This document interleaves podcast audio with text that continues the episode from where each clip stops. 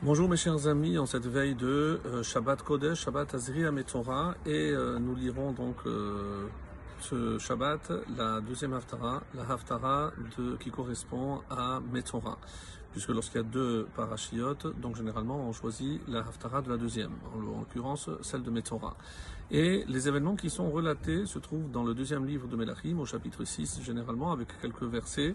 Et juste avant le début de notre euh, Haftara, là où elle va débuter, il faut juste faire un petit euh, rappel historique. Qu'est-ce qui s'est passé? Nous sommes sous le règne du roi Yeroham et euh, le fils de Achav, malheureusement, il était aussi impie que son père.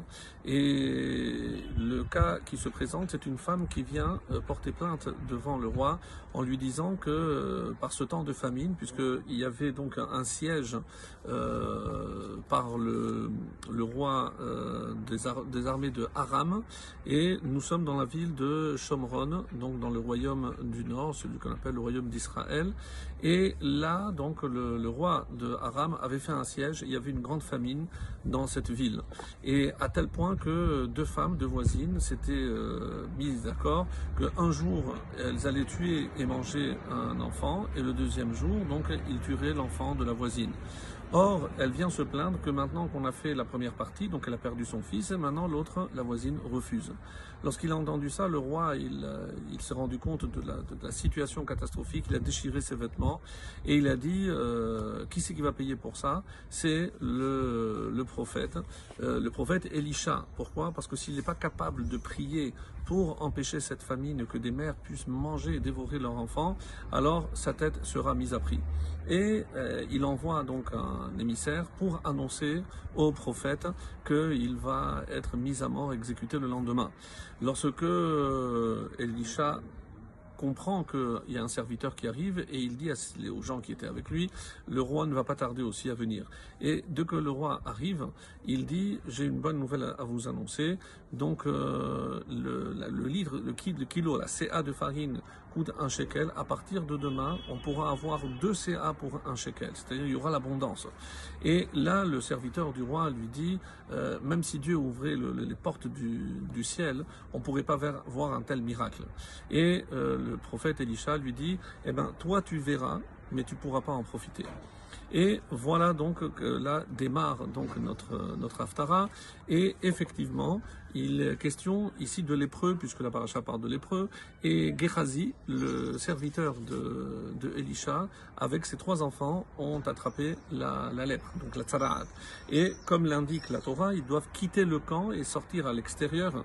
Et comme la ville était entourée sortir à l'extérieur c'était prendre le risque évidemment de se faire tuer par les ennemis qui entouraient la ville. Et là ils se disent plutôt que de se cachés, alors on va aller, peut-être qu'ils nous laisseront vivre, le roi de Aram. Lorsqu'ils arrivent, il n'y a ni armée, il n'y a ni campement, il n'y a plus rien. Alors il dit, euh, c'est pas possible.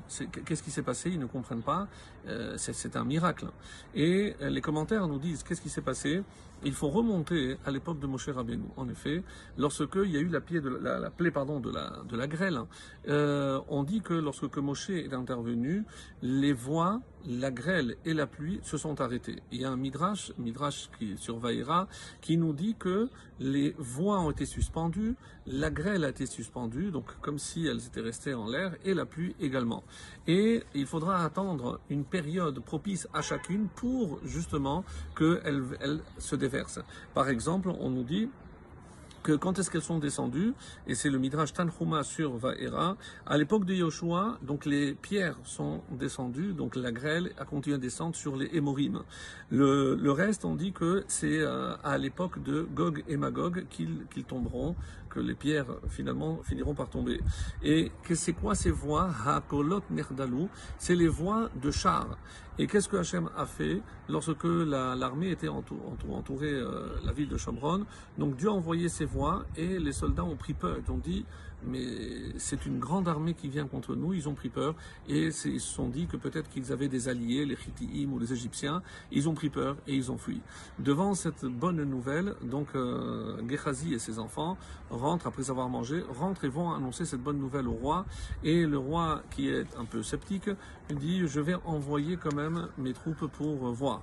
Et lorsque euh, la bonne nouvelle est confirmée, alors il y a évidemment toute une de personnes qui s'empressent pour aller euh, pouvoir, eux, de leurs propres yeux, ce grand miracle, et qui se tenait à la porte de, de la ville. C'était ce fameux euh, envoyé émissaire du roi qui n'avait pas cru, qui s'était montré tellement sceptique. Et finalement, c'est la promesse du prophète qui s'est accomplie. Il a vu le miracle, mais il n'a pas pu profiter. Le Rav pose la question pourquoi il a mérité cette mort? Parce qu'à cause de son scepticisme, eh ben, ça aurait pu coûter la vie à, au prophète Elisha. Parce que si le roi s'était emporté, eh ben, il, aurait terminé par couper la tête de Elisha. Donc, comme il aurait pu entraîner la mort d'un prophète, l'homme, un homme de Dieu, eh ben, c'est lui qui, malheureusement, donc, a été sanctionné et c'est lui qui est mort. Pour nous montrer que Hachem euh, est capable de nous faire pour nous des, miracles si on, est prêt à y croire. Et eh ben, Ezrat Hashem, comme on a vu toutes ces armées disparaître, que tous les maux qui nous assaillissent de toutes parts, et eh ben, finissent par disparaître. Amen. Shabbat Shalom